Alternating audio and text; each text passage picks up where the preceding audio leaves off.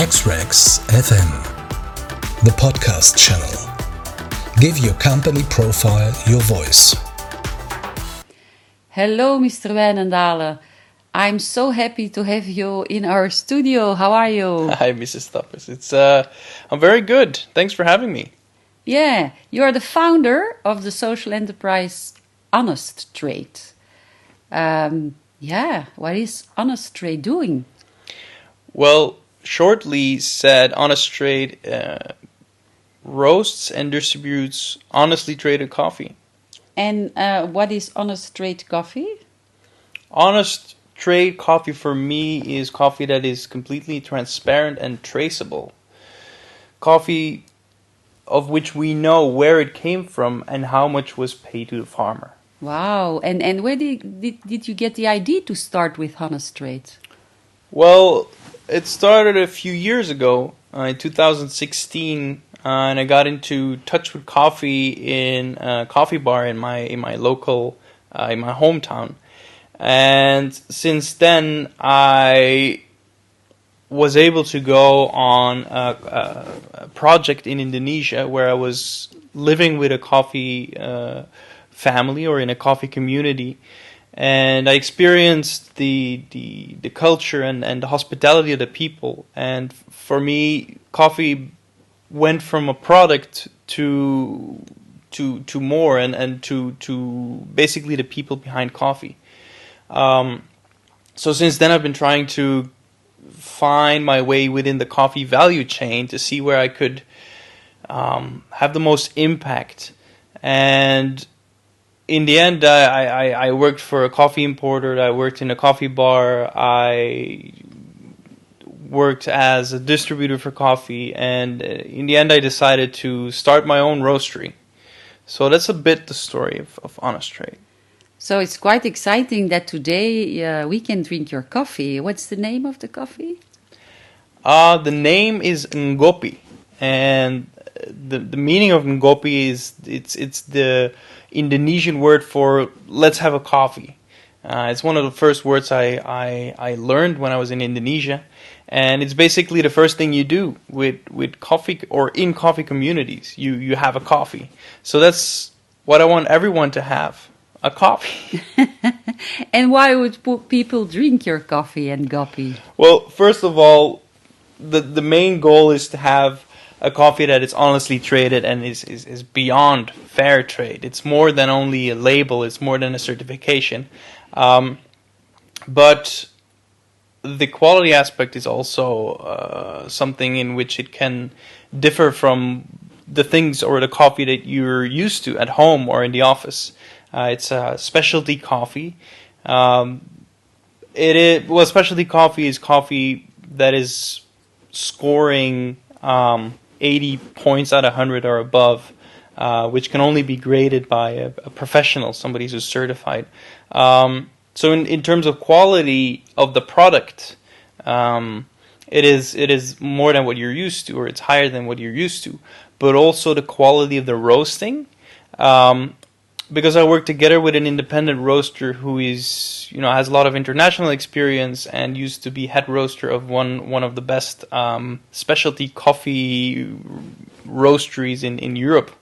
Um, so in terms of you know quality of the product and quality of the the roasting, uh, we're doing we're doing great. Um, and what about recycling or like the coffee bags or how do you? And recycling the thing is, in coffee, you use a lot of packaging, and I, I want to first of all avoid using that packaging by you know being able to give you a reusable uh, solution.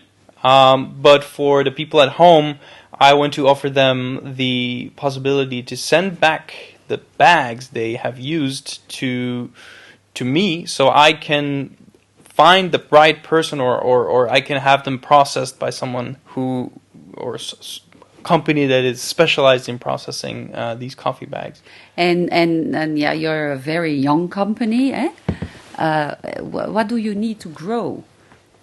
Um, yes, indeed, we're we're a very young company. Uh, in fact, we're we're um, we were fo- founded in in 2020. Ooh, special year. Exactly. Corona. Exactly. Yeah. probably objectively one of the wor- worst years.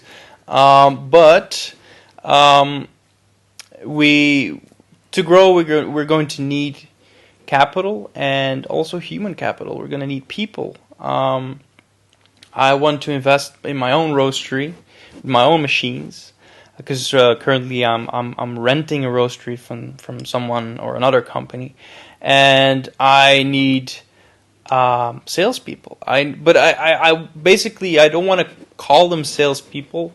Uh, I I want to to call them you know teachers basically because we we're not only selling coffee we're we're selling an idea we're selling we're selling actually a new way of looking at coffee Wow. Yeah, and like I, what I understand is also that you want to create impact. So these people have to really, that's what I understand, become convinced that there is impact through coffee. exactly exactly yeah. I'm i'm not only looking well, the, the not only looking for coffee people but i'm i'm looking for social entrepreneurs. I'm looking for people who are have that awareness and who who who want to spread more than only you know um, coffee. I want i want them to spread the idea that even what seemingly looks like the most basic most daily product uh, that there you know can be an honest way of of of doing that it can be an honest way of of looking at uh, the most basic products And um, and what about the, the work environment uh, in the company? Because I, you're, small, but uh, what is the the ambiance? Uh, the of course we want it to be, you know, um, quite informal. Uh, we, we basically we're friends. One of the co-founders is is uh, is uh, is a friend. It's it's been he's the, he's the one whose coffee bar I walked in a few years ago. Um, so we've known each other for a while, and and we wanted to be a nice place. We want people to be proud of of where they work. We not only not only what they sell as a product and and what they can they can you know what idea they spread, but also um, the the the interactions between each other. Yeah. Yeah, nice. Well, uh, Mr. Wijnendalen, thanks a lot for explaining in such a passionate way what uh, Honest Trade stands for. And, and you know, I'm already looking forward to drink a cup of Ngopi. Where can I order this coffee? Well, if you if you would like to order this coffee, um, you can do that through my website, which is ngopi.be, um, which is spelled N G O P I because it's not always easy uh, to know how it is spelled. Um, yeah, through the web shop, and perhaps in the future there will be more than enough places to find Gopi. I wish you all the best. Thank you, thank you, thanks for having me. If you want to record your podcast with us, feel free to contact us via xrex.de.